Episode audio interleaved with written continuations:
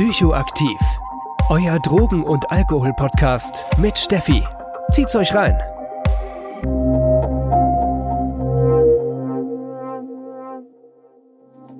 Diese Podcast-Folge wird euch präsentiert von Safe Party People Frankfurt. Ja, willkommen Leute. So nach einigen technischen Schwierigkeiten bin ich sehr froh, dass wir jetzt endlich mit dieser Folge starten können. Und zwar geht es heute um das Thema Safer Use und wahrscheinlich auch noch ganz viel drumherum. Und dafür habe ich mir heute einen Gast eingeladen, und zwar den Frank Günther. Der Frank, der ist ähm, Leiter, Projektleiter stimmt von den Safe Party People und wenn man es dann so nimmt, auch mein Chef von meinem Ehrenamt. und ja, Frank erzählt mir schon immer, seit ich ihn kenne, viele coole, spannende Geschichten über Safer Use und wie das alles angefangen habe, hat und deswegen freue ich mich jetzt einfach, dass du hier bist. Hallo Frank. Hallo Steffi, freue mich hier zu sein. Ja, vielleicht bevor wir ein bisschen mehr tiefer reinstarten, ist, glaube ich, die erste Frage, die wir klären müssen, was ist eigentlich Safer Use? Wie würdest du jemanden beschreiben, der noch nie was mit Drogen oder Substanzen zu tun hatte, was Safer Use eigentlich ist? Ja, bei Safer Use geht es eigentlich darum, ähm, dass man sich schützt beim Substanzkonsum, dass man versucht, durch verschiedene Mechanismen oder ähm, ja, Mittel und Wege findet, eine Substanz sicherer zu konsumieren, vor allem bei illegalen Substanzen äh, macht das Sinn. Ja. Warum macht es vor allem bei illegalisierten Substanzen Sinn? Weil man halt überhaupt nicht weiß, was da drin ist tatsächlich. So, Alkohol, da steht's drauf, Alkohol, Reinheitsgebot und so weiter, das ist relativ safe, bei Medikamenten natürlich auch. Äh, wenn man jetzt so guckt, wo das herkommt, so aus der Heroinarbeit, äh, wo Leute IV konsumieren. Teilweise, IV bedeutet intravenös? Entschuldigung, intravenös konsumieren. Ähm, ja, was da drin ist, ist drin. Und da ist nur eine Bandbreite von fünf Prozent Heroin bis 80%. Prozent. Also da kann einiges passieren. Und da kommt es halt so ein bisschen raus. So. Hm. Und ein weiterer Aspekt, warum Safer Use auch einfach so wichtig ist, wollte ich da noch anfügen, ist, dass über Alkohol reden wir in der Gesellschaft. Über den Konsum von Alkohol reden wir in der Gesellschaft und wir kriegen im Prinzip ja, Konsumregeln mit. Und ein wichtiger Teil vom Safer Use ist eben auch die Verbreitung von Konsumregeln, weil über illegalisierte Substanzen und vor allem, wenn man die konsumiert, darüber spricht man nicht. Also wie soll man denn da lernen, wie man überhaupt mit den Substanzen umgehen kann? Genau, richtig. Beim Alkohol wird es ja weitergegeben, im besten Fall in der Familie, relativ früh vielleicht auch schon. Ne? Es werden, werden zum Beispiel Zeiten festgelegt, wo man besser nicht trinkt oder es wird geguckt, wie man trinkt oder dass man vielleicht mehr Flüssigkeit zu sich nimmt. Und äh, bei den anderen Sachen ist es einfach eher tabu. Ne?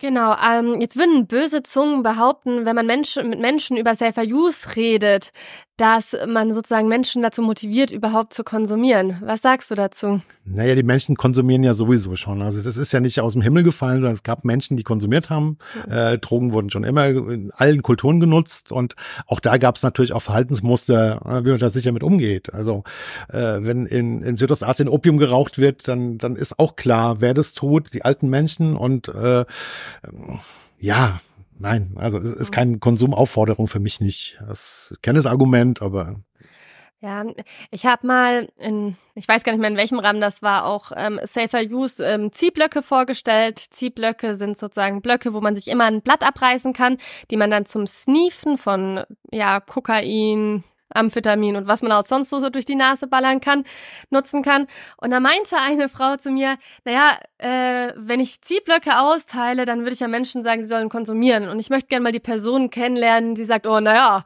jetzt wo ich einen Ziehblock habe, dann gehe ich jetzt mal Koks kaufen, das erste Mal in meinem Leben. Das ist so ungefähr, wenn ich sage, Leute haben Bierglas im Schrank und müssen jetzt unbedingt Bier trinken, weil sie Bierglas haben. Also kann man auch, ja, ja nee. Machen wir erstmal einen kleinen aktuellen Scan. Also Safe Party People, ich bin da selbst seit knapp drei Jahren ehrenamtlich aktiv. Frank, bei dir sind es ein paar Jahre länger. Wie viel sind's? Ähm, es ging 95 mit dem Verein los und so mit dem Thema beschäftige ich mich tatsächlich seit 92.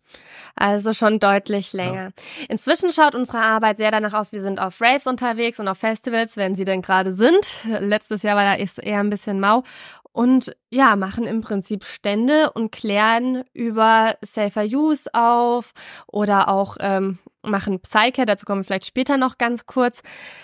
Mm, Frank, wie, wie tritt man denn mit Menschen im Kontakt, ähm, wenn man so auf Raves ist? Weil, kann ja gut sein, dass die vielleicht gar nicht mehr so aufnahmefähig sind. Was macht man da eigentlich am Stand? Also, das ist überhaupt nicht meine Erfahrung. Im Gegenteil, eigentlich muss man nur da sein und irgendwie einen Stand haben. Die Leute kommen von alleine und sind neugierig und fragen. Und das war von Anfang an so. Ja, die haben sofort gesehen, da geht es um das Thema Drogen. Wir haben damals schon mit Broschüren gearbeitet, mit Pillenwarnungen gearbeitet und sofort war das Interesse da. Und gerade in diesem Bereich elektronische Musik extrem groß. Also kann es ja vergleichen mit dem Bereich Heroin, ähm, offene Szene, Bahnhofsviertel, wo das alles ein bisschen anders abläuft, gerade zum Beginn von dieser Techno-Phase, das war ja alles, oh, ja, ich sag jetzt mal jungfräulich, unverdorben. Die Leute hatten da auch keine Berührungsängste. Ja, Im Gegenteil. Die hatten, aber war das nicht damals fast noch ein größeres Tabu, als jetzt legalisierte Substanzen zu konsumieren?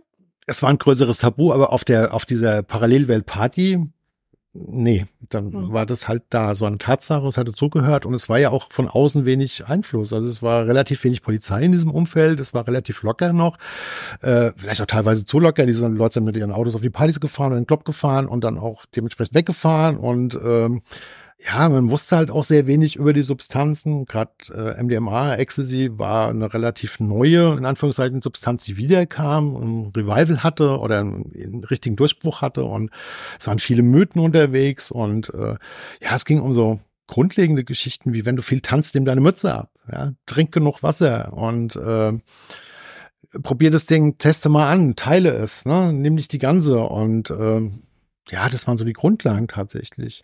Genau, da haben wir gleich mal, wir werden immer zwischendrin so ein bisschen Safer Use Regeln auch äh, hm. herausarbeiten. Da sind wir gleich mal bei MDMA. Teilen von den Pillen, also sie in Viertel runterbrechen zurzeit ist auf jeden Fall angesagt. Sie sind immer höher dosiert und die werden immer höher dosiert. Das heißt, teilen und Mütze abmachen, ähm, beziehungsweise viel Wasser trinken. Da geht's eben darum, nicht zu überhitzen, allerdings auch nicht zu viel Wasser genau. trinken, weil war das nicht so, dass die letzte Ecstasy-Tote an einer Wasservergiftung auch gestorben ist? Ich weiß nicht, ob es die letzte ist? war, aber es gab tatsächlich schon den Fall, dass Menschen zu viel getrunken haben. Ja, dass die einfach äh, so viel Wasser in sich reingeschüttet aus Panik. Es könnte zu wenig sein, dass der ganze Elektrolythaushalt zusammengebrochen ist. Also viel Wasser trinken, vor allem im Zusammenhang mit Club und Tanzen und heiß. Ja, wenn ich jetzt in der Natur sitze und vielleicht MDMA versuche zu hm. konsumieren, ist das jetzt nicht der springende Punkt. Ja, also in normalen Maßen trinken und äh, ja, einfach nicht vergessen. Ne? Es war so auch, wie gesagt, viele Mythen auch. Ne? Und Mütze ist jetzt heute auch, glaube ich, nicht mehr so das Thema. ja. ja.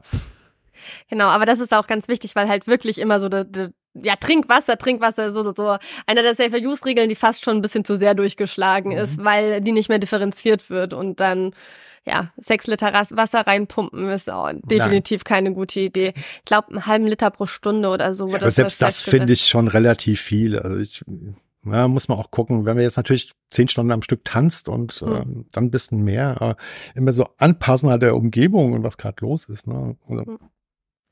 Ja.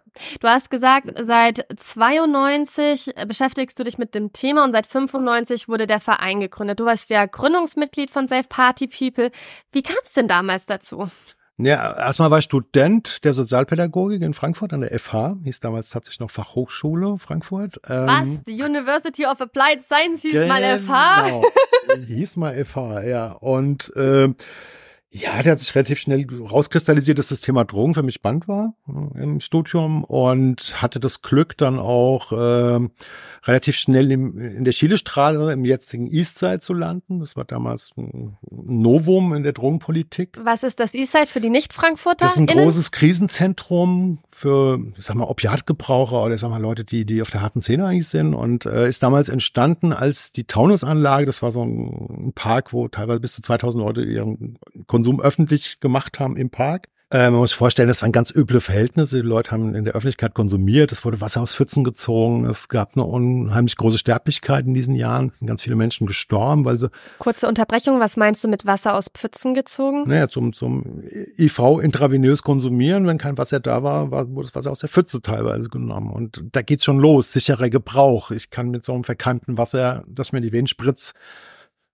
kann man sich vorstellen, was da noch für Folgeschäden sind, die nichts mit Heroin oder so zu tun haben. Ja, also da geht einfach sicherer Gebrauch schon los unter hygienischen Bedingungen zum Beispiel, ohne Stress, sich eine, eine Vene finden im Stress, ja, Polizeidruck, äh, ganz viele Menschen außenrum. Also es waren ganz üble Verhältnisse. Die Stadt wollte da auch nicht länger zugucken. Es gab dann so äh, die ersten Diskussionen. Es gab die Montagsrunde, wo dann praktisch Polizei, Staatsanwaltschaft, äh, Drogenhilfe, Stadt versucht hat, ein Konzept zu finden in Frankfurter Weg weiß nicht, ob es damals schon Frankfurter Weg genannt wurde, aber es waren zumindest die Anfänge.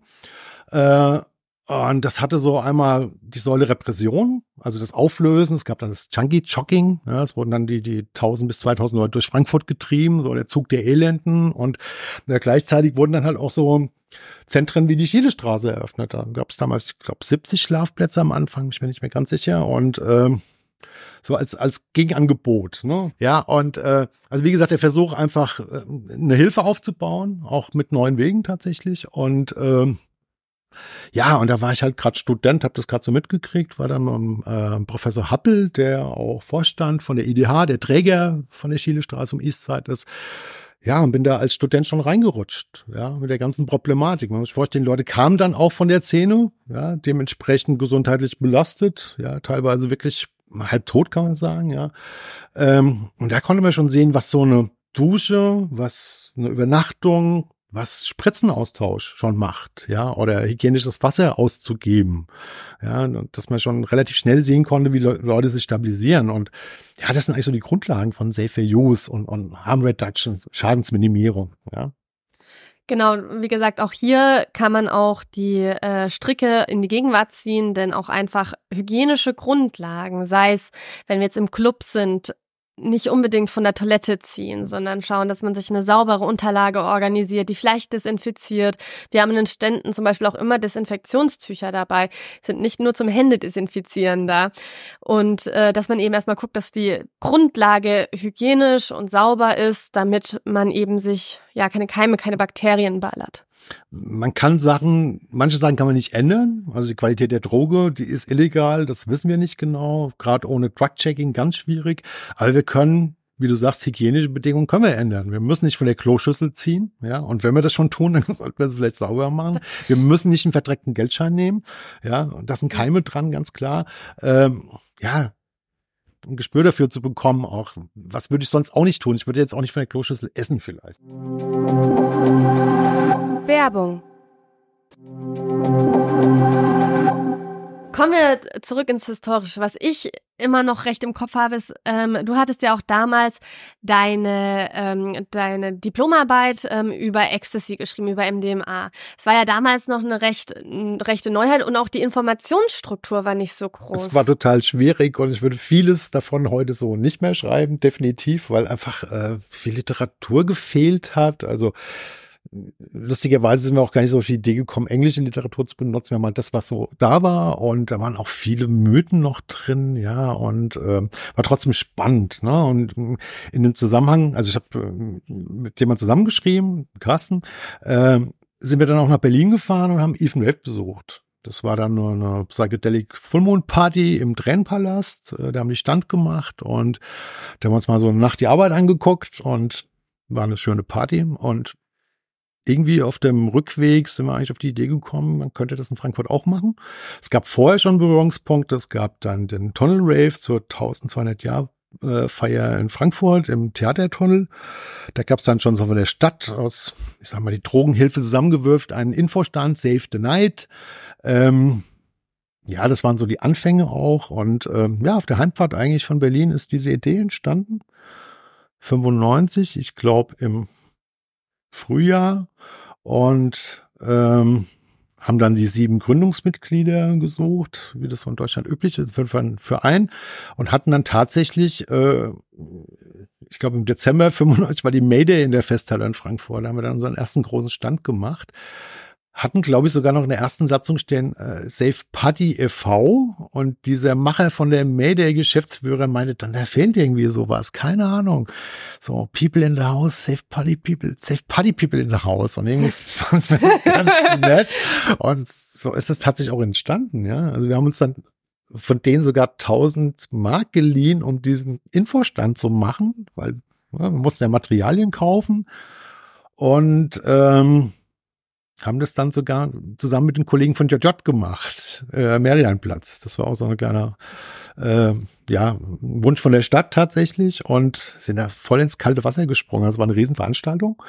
Ähm, ja, sind da förmlich überrannt worden. Ne? Wir haben damals mit den Broschüren aus Berlin, mit dem mit dieser äh, Ecstasy und Techno hieß die, glaube ich, und von von den Grünen gab es paar Broschüren, das die hat mir gekauft. Das war so das Anfangsmaterial und ganz viele Mineraltabletten hatten wir dabei, weil natürlich muss viel trinken und Mineralienhaushalt. Das ist dann so ein bisschen ausgeartet, weil äh, ja, das natürlich super günstig war, da was zu trinken zu holen. Ja, also es hat uns ja schon echt überrannt. War super lustig, aber war ja ein mega Ding einfach auch. Ne? Also ich kann mich noch erinnern, das Chill-Out war mit, mit Echtrasen ausgelegt. Ich weiß nicht, wie viele tausend Leute da gechillt haben und ähm, ja, wo ging das eigentlich los? So, das war die erste, der erste große Stand, den wir so als, als Verein oder Initiativgruppe waren wir ja eigentlich noch ja, gemacht haben.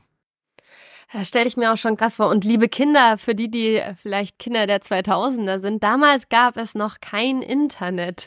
Richtig. Beziehungsweise noch kein Informationsfluss. Ne? Das heißt, äh, die Informationen, die in solchen Ständen ähm, bereitgestellt wurden, das war im Prinzip das Einzige, was man bekam, wenn man nicht gerade Bücher wälzen möchte, oder?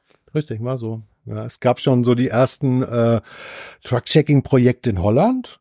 Da hat es, das, das ich glaube, das äh, ah, Netherland Institut für Alkohol und Drugs hat es damals gemacht. Also die haben schon im großen Maßstab Ecstasy aufgekauft, getestet und man konnte, glaube ich, auch abgeben. Und die haben damals auch schon äh, Warnungen über Zeitungen rausgehauen. Ne, dass die gesagt haben an die Konsumenten der weißen Mitsubishi, die sind so hochdosiert oder die Produzenten sogar angesprochen, dass sie die nicht weiterverkaufen oder äh, vielleicht ihre Produktionsmaßnahmen ein bisschen zurückfahren und äh, wir dachten eigentlich, dass das auch eine Sache ist, die ganz schnell bei uns kommt. Äh, Even Rave hat das ja damals auch schon gemacht, ähm, hatten dann auch Riesenärger, ja, hatten dann auch Verfahren anhängig, wurden dann letztendlich freigesprochen. Also auch da war schon ganz grundlegend, wir wollen wissen, was da drin ist. Es macht natürlich Sinn, wenn jemand Drogen konsumiert, dass er weiß, was da drin ist. Ja, die Reinheitsgebot. Ja, da kann man natürlich schon viel mehr abwägen, wenn ich weiß, dass es ja keine Ahnung 150 Milligramm kann ich damit anders umgehen als ich gar nichts weiß. Ja. Ja, und ich meine, wenn man mal überlegt, ähm, dass bei Pillen wir manchmal so Konzentrationen bis 250 Milligramm und mehr gerade haben. Und ähm, Jetzt muss ich gucken, bei, bei deinem, beim Mann ist es, wie viel weißt du die Konzentration gerade? Ich glaube ah, 1,5 Milligramm pro Kilogramm Körpergewicht. Genau, und bei der Frau ist es 1,3 Milligramm. 1,2 oder 1,2, 1,3 Milligramm, das ist ein bisschen peinlich. Ich bin sehr schlecht mit Zahlen merken. Ne? Das heißt, wenn man überlegt, ich wiege 60 Kilo mal 1,2, da sind wir bei 80. Mhm.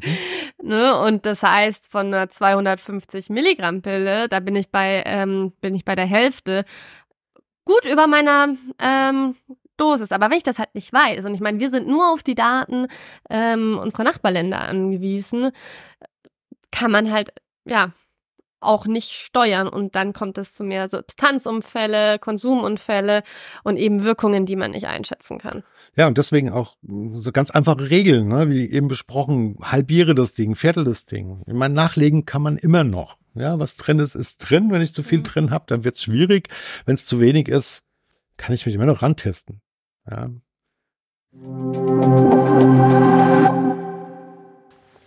Ja, wir haben jetzt schon, ähm, sind schon ein bisschen wieder reingesprungen in Safer Use im Partyleben, im Rave-Leben, aber wo wir halt auch angefangen haben, war ja der Opiat, der Heroinkonsum. So. Und ähm, wie ging es denn da weiter? Also wir hatten die Schielestraße, die aufgemacht hat, das Eastside es aufgemacht hat. Ist das Eastside ist an der Schielestraße. Deswegen war ich so verwirrt. Also genau, ja. Chilestraße ist die Straße und um, viele haben es halt Chilestraße genannt. Irgendwann wurde Namen gewählt unter den Bewohnern und das war halt das ja, Eastside. Ah, okay, das macht natürlich ja. Sinn. Muss ein bisschen aufpassen, fragt, weil hier sind bestimmt viele Hörer und Hörerinnen, die nicht aus Frankfurt kommen. Muss ich ein bisschen nachsortieren und muss mich wahrscheinlich auch noch selbst sortieren. East, Eastside deswegen, weil es im Osthafen einfach ist. Genau. Ähm, wie ging es denn dann weiter? Wir haben ja in Frankfurt einige Druckräume. Wie kam es denn dazu? Wann kam das dazu? Also auch Mitte der 90er kann mich jetzt nicht genau aufs Datum festlegen, aber ich glaube, es war 95, 96 auch so der Dreh. Ja, ähm, natürlich, wenn man so ein Krisenzentrum hat, wo sehr viele Menschen sind, die Opiate oder harte Drogen gebrauchen und das IV machen, ist natürlich auch Konsum da, ganz klar. Äh, die Menschen haben da geschlafen, äh, und die haben natürlich auch da konsumiert. Und das war natürlich nicht erlaubt. Das heißt, die haben sich im Klo versteckt, die sind auf dem Gelände rum äh, mit den entsprechenden Notfällen. Ne? Dass wir dann, wir hatten Ambobeutel, wir hatten Open Kaffeebetrieb, wo Essen noch äh, ausgegeben wurde, Brote geschmiert und dann war es halt ganz oft so, dass dann irgendeiner in der Ecke lag, blau angelaufen ist und wir dann mit dem Ambobeutel dahin gerannt sind. Ja? Um das so ein bisschen in, in Wege zu leiten, haben nicht wir, die Geschäftsführung, wir haben es mitgetragen als Studenten. Ähm, es gab drei Duschräume und ein Duschraum wurde dann so ein bisschen als, ja, ich sag mal, Druckraum genutzt. Ne? Man versucht da ein bisschen Ordnung reinzubekommen mit, mit Wartelisten und war natürlich höchst illegal.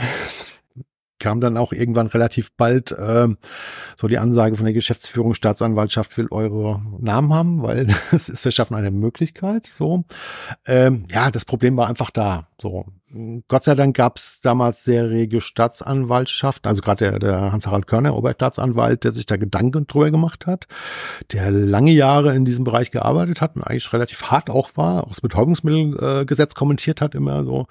Ähm, aber ich glaube, im Lauf der Jahre gemerkt hat, damit kommt man nicht weiter. Ja? Und hat dann ein Gutachten geschrieben über die, die Schaffung der Möglichkeit von Druckräumen unter bestimmten Bedingungen. Und das war dann tatsächlich, äh, ja, das kam durch, also zumindest in Frankfurt. Und äh, das Eastside hatte tatsächlich den ersten im Haus.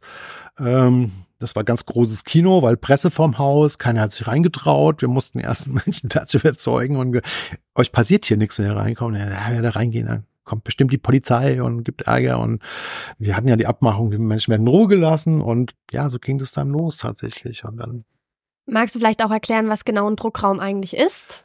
Ähm, ja, das ist eine Räumlichkeit eigentlich, wo unter hygienischen Bedingungen Heroin intravenös konsumiert werden kann. Das heißt, ein Edelstahltisch, den man gut abwischen kann, der desinfizierbar ist, wo Utensilien bereitgestellt werden, wie Spritze, äh, frische Spritzen, ähm, frische Nadeln, ähm, Desinfektionsmittel, um vorher zu desinfizieren, saubere Löffel und natürlich auch Mitarbeiter, die im Notfall eingreifen, wenn was passiert. Also wir waren in der Regel zu zweit. Ja, saß immer jemand direkt im Druckraum. Ich glaube, wir hatten acht Plätze, das weiß ich nicht mehr ganz genau. Und äh, kann ich ein bisschen vorstellen wie im Friseursalon mit einem Edelstahltisch, mit einem Spiegel, ne? weil manche Menschen dann auch so schlechte Wehen hatten, dass die sich dann schon in den Hals gespritzt haben oder in die Leisten gespritzt haben. Dann haben dann Spiegel.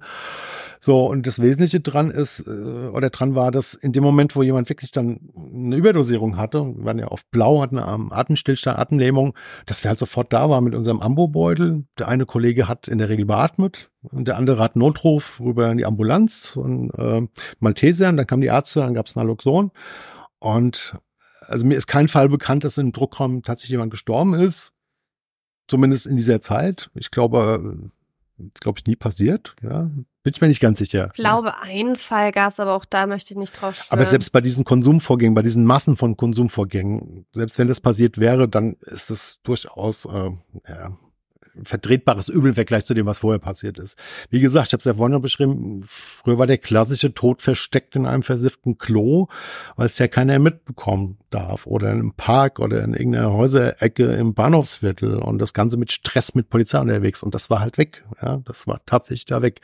Es gab halt Bedingungen, es durften keine Substituierten rein, das musste unterschrieben äh, werden von den äh, äh, Besuchern tatsächlich. Und ich kretsch kurz ein. Mhm. Substitution sind Methadonprogramme oder auch ähm, andere Substitute, wo Menschen, die heroinabhängig sind, sich für anmelden können und eben dann vom Arzt verschrieben Methadon bekommen als Ersatzstoff anstatt von Heroin mit der Idee, dass sie sozusagen wieder ja am gesellschaftlichen Leben normal teilnehmen können. So mal ganz kurz umrissen.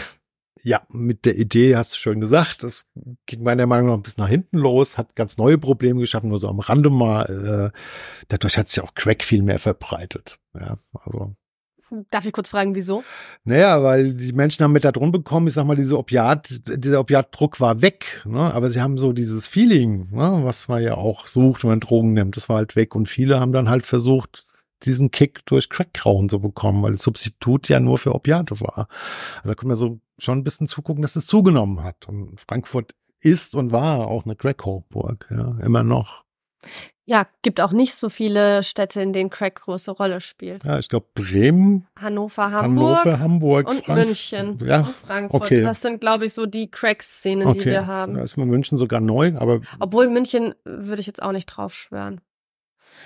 Aber ja, es gibt auf jeden Fall eine liebe Münchner, wenn ihr mehr wisst. Meldet euch gerne. Eh, liebe Grüße an mein bayerisches Heimatsbundesland. Ihr habt ja keine Druckräume. Das finde ich ein bisschen schwierig, vor allem wenn man überlegt, dass zum Beispiel die Stadt Nürnberg, aber auch die Stadt München, will München welche? Ja, Nürnberg. München war schon immer, also es, wir hatten ja ganz viele Delegationen, die uns äh, sich das live angeguckt haben und München war von Anfang an da groß dabei, weil natürlich auch damals zumindest SPD regiert. Also der Wunsch war immer da, aber ich sag mal Landesregierung Ja. Bayern.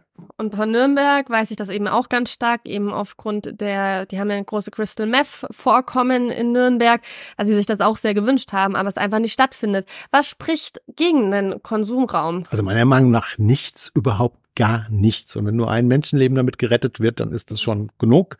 Ja, äh, es ist keine, also wer wirklich denkt, dass jemand äh, einen Konsumraum sieht, einen Druckraum sieht und dann Lust kriegt, da zu konsumieren, weil er das sieht, der, lebt auf einem anderen Planeten. Ja, also da, da, da kann man sehen, was das alles ausmacht und, und äh, wohin auch eine, eine Kriminalisierung von Substanzen führen kann. Also IV konsumieren hat ja auch damit zu tun, dass, dass äh, Substanzen so teuer werden, dass wir versucht, da möglichst sparsam mit umzugehen und es dann auch intravenös konsumiert. Ja, wäre mehr davon da, könnte man Heroin auch rauchen mit vielleicht viel weniger Schädigung. Auch da sind wir bei sehr viel Use.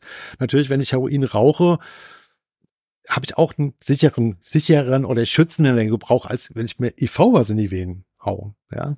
Ja. ja.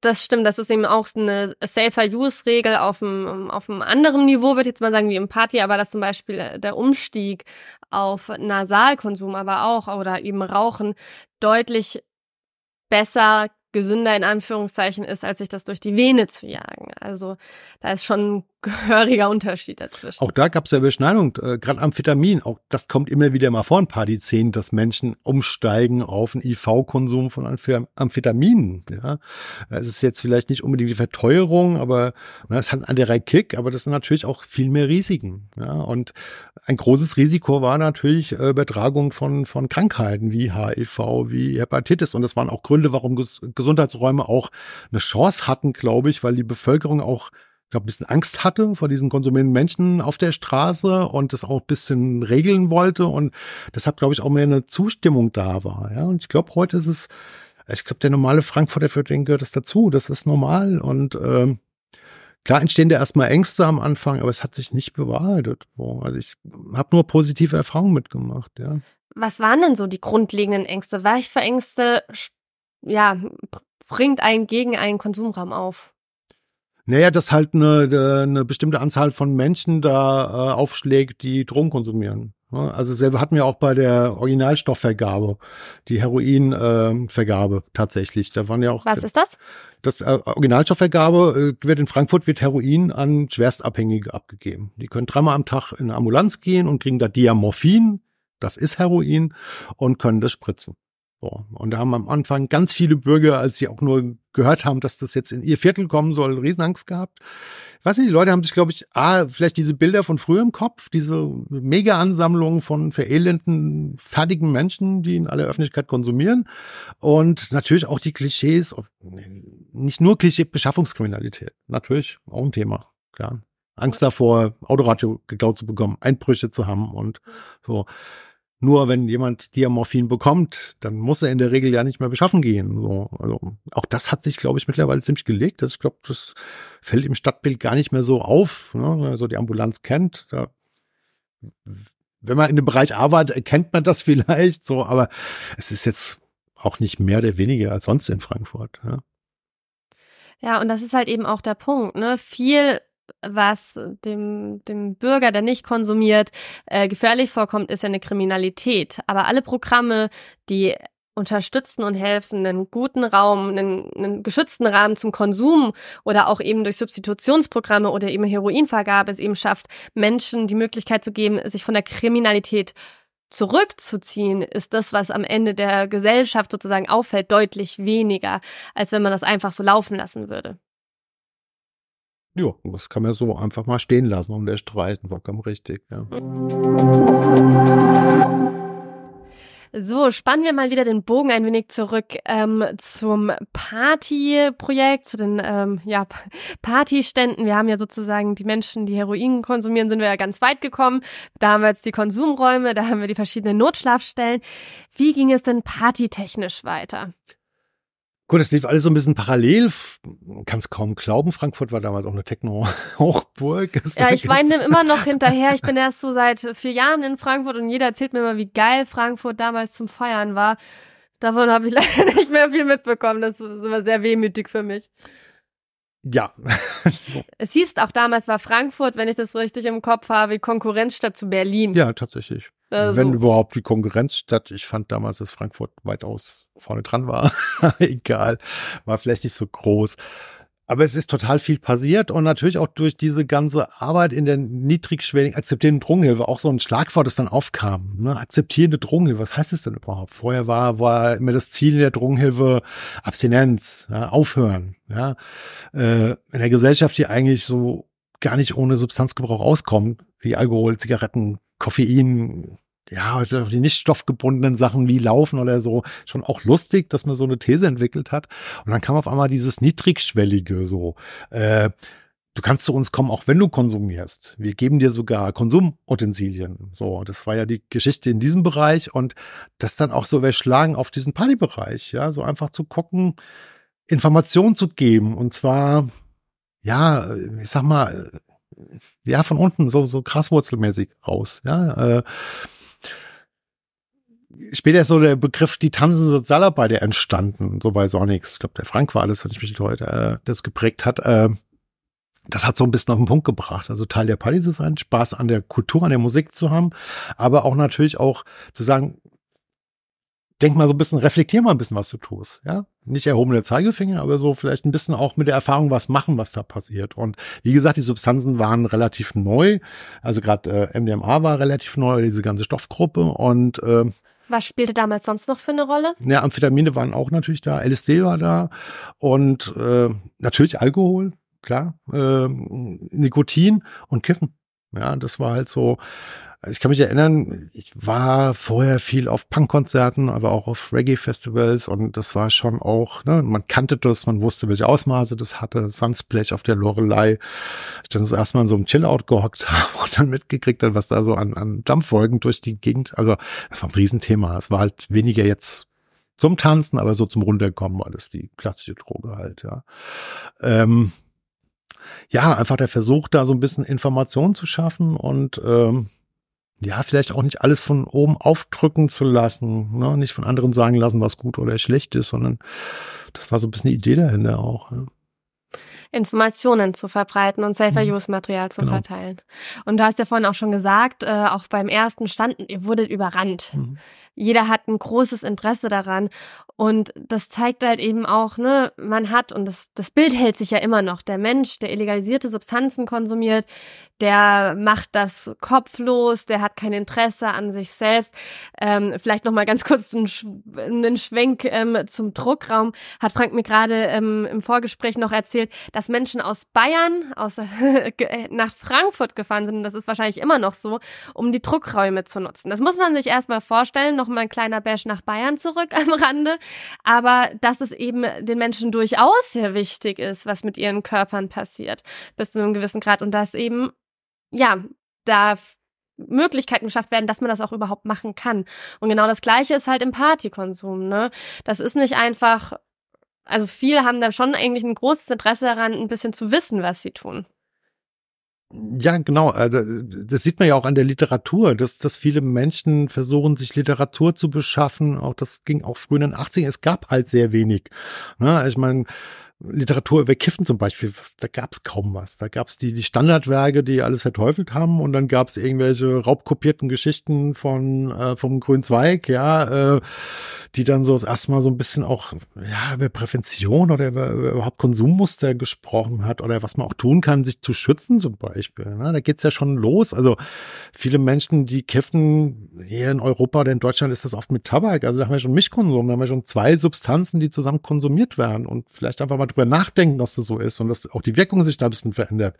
Ähm, es kann ja jeder machen, wie er will, aber vielleicht mal nachdenken. Was bedeutet das eigentlich? Ja? Eben, und da haben wir halt einfach auch einen Informationsfluss, der einfach zu einem Teil fehlt, wenn man nicht viel dafür arbeitet. Safe Party People gibt's ja heute noch, logischerweise, sonst würden wir nicht hier sitzen. Und äh, der Auftrag ist der gleiche. Informationen schaffen, Menschen aktiv darauf ansprechen, zu helfen, wirklich auch sich gut über ihre Substanzen zu informieren. Das ist eigentlich das, ja, ich weiß nicht, ob es lustig oder traurig ist. Ich war ja eine Zeit lang jetzt auch weg aus dieser Arbeit, also speziell jetzt direkt vor Ort auf Partys, macht es jetzt wieder und eigentlich sind es oft noch dieselben Fragen. Ja, tatsächlich. Und äh, klar, es sind neue Generationen, aber eigentlich sollte man sich denken, nach so vielen Jahren auch mit Internet und Informationen, dass man dann vielleicht ein bisschen mehr weiß, aber irgendwie, das ist noch zu viel Tabu, glaube ich. Ja. Ja, Menschen wollen nicht darüber reden, weil sie nicht enttarnt werden wollen, dass sie illegalisierte Substanzen konsumieren, weil man da nicht in eine Ecke gestellt werden möchte. Und das sorgt eben dafür, dass auch wenig darüber geredet wird, wie gestalte ich eigentlich meinen Konsum. Wenn du sagst, das sind immer noch dieselben Fragen, was sind denn dieselben Fragen? Oh. Jetzt hast du mich. Jetzt hast du mich. Ähm. Ja, es sind tatsächlich so, es wird oft Konsum reflektiert. Also es ist teilweise auch so, also was man an dem Beispiel Kiffen fest, es ist oft so, dass Menschen kommen und sagen, eigentlich kommen sie nicht mit klar, aber ihr ganzes Umfeld raucht und äh, wo dann so ein bisschen Druck aufgebaut wird oder die Menschen Druck verspüren, das trotzdem zu tun, weil es alle tun, aber eigentlich nicht mit klarkommen, weil es nicht gut vertragen und sich vielleicht manchmal einfach so auch auch so so so so ein Okay holen, zu sagen, ja, es ist auch okay, wenn du das nicht machst. Also man muss es nicht tun, weil es alle tun und wenn wenn du nicht mit klarkommst, dann lass es, weil wenn du keinen Spaß dran hast, dann sollst du es nicht tun. Ich weiß nicht, ob das so ein Beispiel ist, ja. aber das, das. Ein anderes Beispiel, was mir immer noch sehr auffällt, und äh, ich weiß nicht, ob sich das geändert hat über die Zeit. Ich habe manchmal das Gefühl, dass auch Menschen sich so ein bisschen eine Konsumlegitimation vom Stand hm. holen, wo man als äh, als Ständler ich hab, mhm. sehr aufpassen muss, diese nicht zu geben, weil wir legitimieren von niemandem den Konsum. Das ist ja, wir motivieren nicht, wir stellen Informationen dar. Das ist ein ganz wichtiger Punkt, ja. Das ist, glaube ich, auch so ein A und der Arbeit. So, und das ist, glaube ich, auch so ein Punkt, der immer noch da ist, den Leuten klar zu machen, dass sie verantwortlich sind für ihren Konsum. Also sie entscheiden das. Und die Entscheidung kann keiner abnehmen. Ja, also wie du sagst, ja. komm und bla bla ist doch okay. Und äh, es gibt tausend Argumente dafür und tausend dagegen. Und entscheiden muss der Konsument selbst und im Notfall halt auch die Folgen der Entscheidung tragen. Also das ist ja, finde ich ganz wichtig, dass das transportiert wird, dieses, diese Information, ja das ist eben auch der Aspekt, warum ich auch meinen Podcast gestartet habe. Da geht es sozusagen darum, Wissen zu generieren, um informierte Entscheidungen zu treffen. Denn ähm, wenn man viele Faktoren weiß, kann man dann viele andere Entscheidungen treffen, als wenn man sie aus dem Bauch heraus entscheidet. Vor allem ja. bei Substanzen, vor allem wenn es um Mischkonsum geht, sollte man nicht unbedingt aus dem Bauch heraus entscheiden. Ja, Stichwort Drogenmündigkeit. Je mehr ich über eine Substanz weiß, desto mehr kann ich auch entscheiden, ob ich das will. Ähm, wenn ich so manche Geschichten anhört aus den 70ern, dass dann LSD aufkam, ne, da wo dann Cannabis verkauft wurde vorher und dann gab's halt mal nichts und dann gab's so Aussagen, oh, wirkt genauso. ja, und die Leute haben das dann halt genommen und dann ist dann gewundert nach zwölf Stunden, dass alles doch ganz anders ist, ja. Ähm, das wird jemand, der darüber gelesen hat, glaube ich, nicht passieren. So. Das ist ja eine, eine, eine, eine bewusste Entscheidung auch herbeiführen zu können. Deswegen Information. Ja. Damit fängt es eigentlich an, auch sich ein Umfeld zu schaffen, wo es Sinn macht, Drogen zu nehmen. Also LSD-Trip auf der Autobahn als Fahrer, schlechte Idee. Ja. LSD-Trip auf einer Party in vielen Situationen auch eine schlechte auch oft Idee. schlechte Idee, ja. Vor allem, wenn man das das erste Mal macht. Mhm. Ähm, ich weiß noch, ich war vor zwei Jahren auf Hain in Mai und da haben so viele das erste Mal einfach LSD total unbedarft konsumiert und hatten dann echt keine guten Erfahrungen, weil die Crowd, die Leute um sie rum nicht gestimmt hat. Ein Festival kann auch echt stressig sein. Das ist auf LSD natürlich auch eher ein bisschen unpraktisch. Und ja, das erschwert die ganze Sache. So, vielleicht eine kleine Hintergrundinformation ähm, auf Heinen Mai vor zwei Jahren, drei Jahren, ist schon ein bisschen länger her. Corona macht mich wirr im Kopf. ähm, da waren wir über das Sonics-Netzwerk, das sozusagen ja ein Zusammenschluss von verschiedenen Partyprojekten in Deutschland und haben Psycare gemacht. Vielleicht reden wir noch ein bisschen über Psycare. Das geht nämlich um die reine Information hinaus. So, Psycare ist ein bisschen ein neuer Begriff, bedeutet ganz platt gesagt professioneller Tripsitter. Ja, so kann man das stehen lassen, glaube ich. Ja, ja. Genau, das heißt, äh, wenn man bei uns Psycare macht, wird man da vorher geschult, wie man mit Menschen auf verschiedenen Trip-Situationen umgeht und diese dann begleitet, um sozusagen äh, ja auf einen positiveren Trip zu führen, beziehungsweise dafür sorgt, dass äh, der Trip nicht ausartet, mit dem Ziel eben, dass keine Triptraumata entstehen. Denn es passiert sehr oft, vor allem wenn man unbedarft konsumiert ähm, oder auf eine Wirkung nicht vorbereitet werden. Da sind wir wieder ein bisschen bei Set Setting. Wenn zum Beispiel ich im Inneren sozusagen nicht auf die Substanz eingestellt bin und auch das Setting, so keine Ahnung, dass ich irgendwie auch in einer guten Stimmung bin, um zu konsumieren. Und Setting ist sozusagen die Umgebung um mich rum, also dass die Leute cool sind, dass der Raum sozusagen der Substanz entspricht, wie wir ja gerade gesagt haben, LSD in einem stressigen Umgebung sorgt halt auch für einen stressigen Trip wenn nicht noch schlimmer. Und ähm, jetzt habe ich meinen Punkt verloren. genau, und, und da ist es, wenn man dann eben in den Konsum kommt oder in einen Trip kommt, den man deswegen nicht gut handeln kann, dann kommt's, halt, kann es halt auch sein, dass dieses, dieser Trip einen sehr lange sehr negativ beeinflussen kann. Kann im schlimmsten Fall in eine Psychose enden, aber auch zu leicht psychotischen Zuständen danach oder das Gefühl, die man so ein bisschen in die Richtung interpretieren kann. Und es gibt voll wenige, die einen da auffangen können.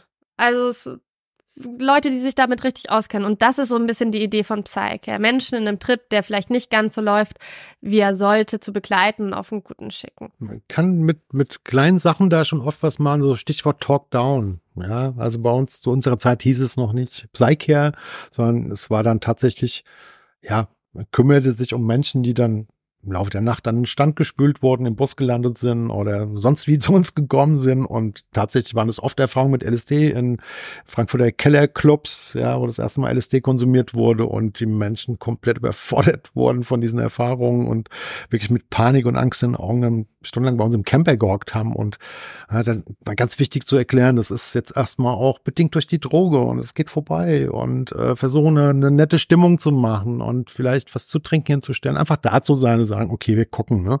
Das sind so, glaube ich, die Anfänge. Und das ist natürlich schwierig, ja, da jemand zu finden, weil du musst dich da voll drauf einlassen. Das ist ein wildfremder Mensch, ja. Und, ähm, ja, deswegen eigentlich eine gute Geschichte. Ja. Aber auch da wieder, ne, das Appell, vorher informieren. Ne? Wenn ihr Drogen konsumiert, dann, dann guckt einfach was. Es gibt sehr viel Literatur mittlerweile. Guckt einfach, was es da zu lesen gibt und, und verschiedene Bücher auch angucken, verschiedene Quellen nehmen. Ja, es gibt natürlich auch viele Foren, die vielleicht zu harmlos damit umgehen, ja. Beide Seiten sich angucken. Ja, sind immer, oder viele Seiten, nicht nur zwei. Aber selbst äh, wenn ihr mal auf einen schlechten Trip kommt, äh, nicht vom Schamgefühlten, Le Schamgefühlen leiten lassen. Das kann einfach mal passieren. Man kann auch einfach mal überdosieren aus Versehen und dann Hilfe suchen, nicht damit alleine bleiben, nicht irgendwie sich von, ja, von der Angst stigmatisiert zu werden von illegalisierten Substanzen. Und das ist deutlich einfacher gesagt als getan, eben nach außen zu wenden, sei es eine Suchtberatung, wenn sie das ähm, auffangen kann, oder eben bei verschiedenen Partyprojekten und einfach über die Erfahrung reden, um sie zu verarbeiten. Denn ein Trip, und das ist vielleicht auch noch recht wichtig, ist nicht unbedingt nach dem Trip vorbei. Richtig sondern kann einen sehr, äh, sehr lange noch mit beeinflussen. Gut, jetzt haben wir einen riesen Bogen gemacht. Na, wir haben eigentlich keinen Bogen gemacht, sondern eine riesen Zusammenfassung über, wie Safer Use in Deutschland auch in, mit entstanden ist, wie sich das entwickelt hat, auf welchem Stand wir jetzt sind. So zum Ende zusammenfassend versuchen wir doch nochmal alle Safer Use Regeln rauszukriegen, die wir, die wir zu zweit hinbekommen, so aus der Hüfte raus. Wir machen, ich mache das seit drei Jahren, du ein paar Jahre länger. Also, starten wir vielleicht mal im Party-Kontext.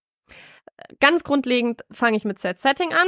Set Setting, wie gerade gesagt, bedeutet, man selbst muss sozusagen sich damit, also wie, was ist mein Zustand gerade, wie geht's mir, bin ich bereit, Substanzen zu nehmen, aber auch ja, was ist meine Informationslage über die Substanz, weiß ich, auf was ich mich ungefähr einlasse von der Wirkung. Und Setting bedeutet eine Umgebung, die, die man, der man vertraut, in der man sich wohlfühlt, Menschen, die auch auf einen aufpassen können, falls was schief geht. Erste Grundlage für den Konsum. Beispiel LSD hatten wir vorhin schon mal. Äh, da ist es extrem wichtig, Set und Setting zu beachten. Ne?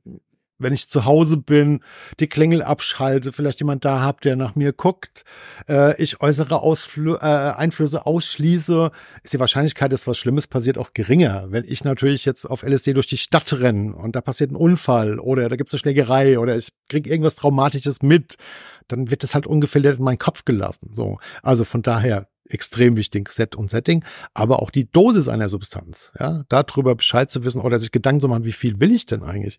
Will ich jetzt hier wirklich ganz tief gehen, ja, oder ist es vielleicht auch eine Schwellendosis erstmal okay, ja, muss nicht gleich der volle Hammer sein, ja. Und auch Dosisangaben findet man inzwischen im Internet, wo normalerweise zwischen einer äh, geringen, mittleren und hohen Dosis unterschieden wird. So, wenn ich da jetzt anfange mit einer unbekannten Substanz, sei es eine unbekannte Pille oder ein unbekanntes Pulver oder vermeintlich bekannt, aber ich bin mir nicht sicher, macht es immer Sinn, so eine Art Allergietest zu machen. Weil es gibt tatsächlich Menschen, die allergisch reagieren auf Kokain oder andere Geschichten und vielleicht äh, äh, statt Amphetamin da jetzt Kokain haben, dann eine ganz kleine Menge probieren. Wenn mir dann der Hals schon anschwillt, dann soll ich nicht weiter konsumieren, dann soll ich das lassen. Ja, wir haben es vorhin schon erwähnt, die die Pille. Ne? Ganz am Anfang haben wir lustigerweise Flyer rausgehauen, da stand schon drauf ein Viertel antesten. Ja, es gab dann eine Zeit in den 90ern, da war die Qualität nicht mehr so gut. Ja, da waren die Pillen so vielleicht um um 100 Milligramm. Da hat es dann eher Sinn gemacht, mit einer halben anzufangen. Steffi hat es vorhin erwähnt. Momentan sind wir bei Dosierungen, das langt eigentlich für zwei Erwachsene. Ja, und dann sollte ich mit dem Viertel anfangen. Äh, auch an die, die dann immer sagen, halbe äh, Räder rollen nicht und bla bla bla. Alles schön und gut. Es gibt Menschen, die vertragen mehr, aber man sollte immer von denen ausgehen, die vielleicht weniger vertragen. Ja ganz wichtiger Punkt, was du gerade am Ende gesagt hast, manche Menschen vertragen mehr. Das heißt sozusagen, wenn ich eine ganze Emma-Pille ähm, genommen habe, gehe ich nicht zum Frank hin und sage, hey, ich habe eine übelst leicht nehmen können, kannst du auch machen, denn äh, der Frank kann ganz anders darauf reagieren, der kann vielleicht auf der gleichen Pille einen schlechten Drip haben, vielleicht ist die gleiche Pille auch eine andere Pille, aber gleich geprägt, schaut also ganz genau gleich aus. Das heißt, Konsumerfahrungen sind individuell und ich gebe keine Tipps oder ich bin sehr vorsichtig mit Tipps und schließe nicht von meinen Erfahrungen automatisch darin, dass es auch die Wahrheit, die Konsumwahrheit von jemand anderem ist. Richtig. Du hast auch erwähnt, manche Pillen sehen gleich aus, die haben dasselbe Logo drauf, die haben dieselbe Farbe, können trotzdem in einer anderen Presse gemacht worden sein, können eine andere Substanz drin haben, es kann eine andere Charge sein, die vielleicht verunreinigt ist. Es kann alles Mögliche passieren auf diesen Wegen. Also wir müssen einfach immer dran denken, das wird in einem illegalen Kontext produziert. Ja, äh, da gibt es keine Kontrolle am Schluss in der Regel. Ja, das ist dann, das wird rausgehauen und es geht auch immer um Geld. Ja, also nicht alle, aber die meisten Menschen, die das im großen Stil machen, die wollen damit Geld verdienen und denen ist erstmal wurscht tatsächlich, was da passiert. So, immer auf sich selbst verlassen, vorsichtig antesten, gucken, was passiert. So, ähm, Allergietest haben wir angesprochen, aber es gibt auch Sachen wie keine Ahnung, gehen wir jetzt vom Cannabiskonsum, ja? Mischkonsum, schon mal angesprochen. Eine Substanz weglassen, den Tabak zum Beispiel, auch eine gute Idee. Purraum. Äh, noch besser, was die letzten Jahre vermehrt kommt, äh, verdampfen. Ja, viel weniger Schadstoffe. Ja. Aktivkohlefilter nutzen für genau. den Joint, da das äh, mehr Schadstoffe rausfiltert. Das sind die ehemaligen Pfeifenfilter oder sind nicht genau. die ehemaligen Pfeifenfilter, das genau. sind die aktuellen Pfeifenfilter, die aber inzwischen aktiv für Joints verkauft werden. Ja. Ähm, wir hatten es vorher schon erwähnt, Ziehblöcke verwenden, nicht Geldscheine nutzen, sondern Ziehblöcke, die kann man auch bei uns bei Safe Party People gegen eine kleine Spende gerne bestellen. Und ähm, einfach immer ein neues Blatt nehmen, keine Röhrchen teilen mit Freunden, äh, immer das eigene Röhrchen nehmen, wenn man Röhrchen nimmt, äh, das sauber halten, ähm, die Unterlage desinfizieren, nicht von einem kontaminierten Klo runterziehen und wenn es schon sein muss, immer desinfizieren. Ähm, Genau, das haben wir noch. Was fällt uns noch ein zu Safer Use? Naja, ein bisschen Pausen machen, auch immer eine gute Idee. Ah. Ja, so einfach mal Konsumpause einlegen. Ähm, war immer so eine Diskussion, auch früher schon, die Pillen werden immer schlechter, ich merke nichts mehr davon. Weil dann so ein bisschen nachgefragt hat, wie oft gehst du denn feiern? Und dann kam so eigentlich jedes Wochenende, so Freitag, Donnerstag bis Sonntagabend. So, und jedes Mal MDMA-Konsum. Ja, Toleranzbildung. Natürlich merkt derjenige nicht mehr so viel davon. Das hat dann nicht mehr viel mit der Substanz zu tun. Wenn der mal so ein bisschen länger Pause macht, wird der Knall auch wieder größer werden wahrscheinlich. So, also einfach mal reflektieren auch. Ne? Ähm, Mischkonsum. Ja, eins und eins ist halt nicht immer zwei, sondern das kann sich halt auch vervielfachen, die Wirkung. Ne? Ähm, gibt auch Substanzen, die zum Beispiel länger wirken. Ne? Viele Menschen trinken dann auch viel Alkohol, dann auf Amphetamine oder auf Kokain. Irgendwann ist die Kokainwirkung vorbei, sind nur noch grenzlos besoffen. Also, ich weiß nicht. Was fällt dir noch ein? ja, ich wollte nur sagen, ihr findet äh, alle, alle Mischkonsumwarnungen auch immer in jeder Substanzfolge bei mir, sind die mit dabei. Was mir gerade noch eingefallen ist, wenn was schief geht und wenn jemand wirklich einen Notarzt braucht, ruft den Notarzt. Hier ist es wichtig vielleicht zu sagen, wenn ihr am Telefon nichts von Substanzen erzählt, also ihr beschreibt am Telefon, schreibt ihr Ohnmacht. was Ohnmacht, also die Symptome ganz genau, die gezeigt worden sind. Und wenn dann der Krankenwagen da ist, dann sagt ihr den Leuten aber sofort, was konsumiert wurde, denn die stehen dann unter Schweigepflicht. Wenn ihr aber beim ähm, Notarzt anrufen, dann wird die Polizei mit dazu geholt, sobald sie das Wort Drogen gehören. Und dann steht auch die komplette Polizei davon. Das ist nicht nur aus dem illegalisierten Bereich nicht perfekt, sondern wenn jemand gerade auf einem Trip ist, den er eh nicht so gut aushält, kann Polizei das einfach deutlich verschlimmern. Das heißt, Symptome sehr gut beschreiben und wenn dann der Krankenwagen da ist und den bitte wirklich rufen, dann auch sagen, was konsumiert wird, weil da besteht die Schweigepflicht. Genau. Ganz wichtiger Hinweis.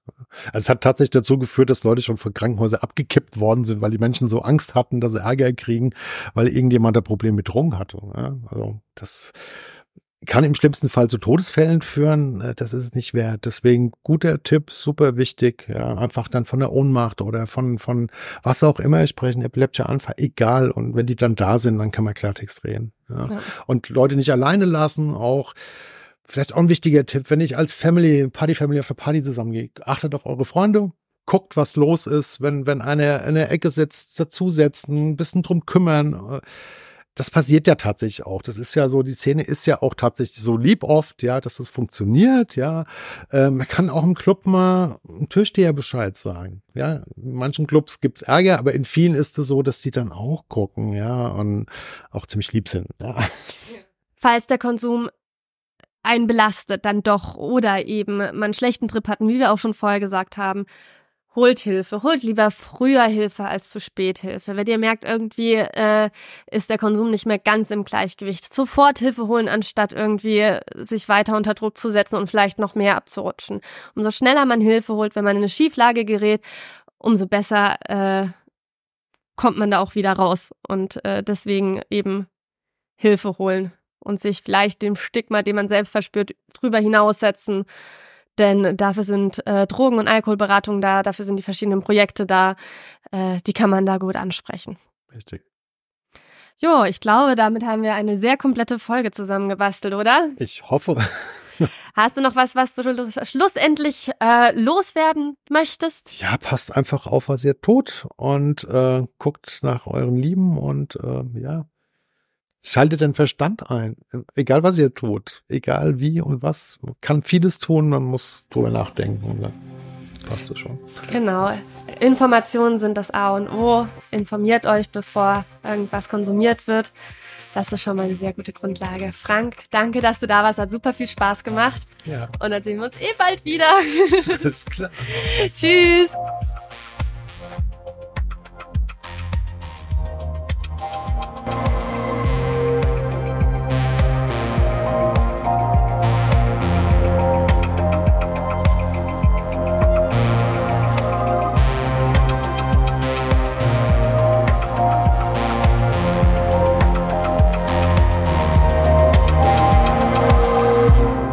Das war Psychoaktiv, euer Drogen- und Alkohol-Podcast mit Steffi.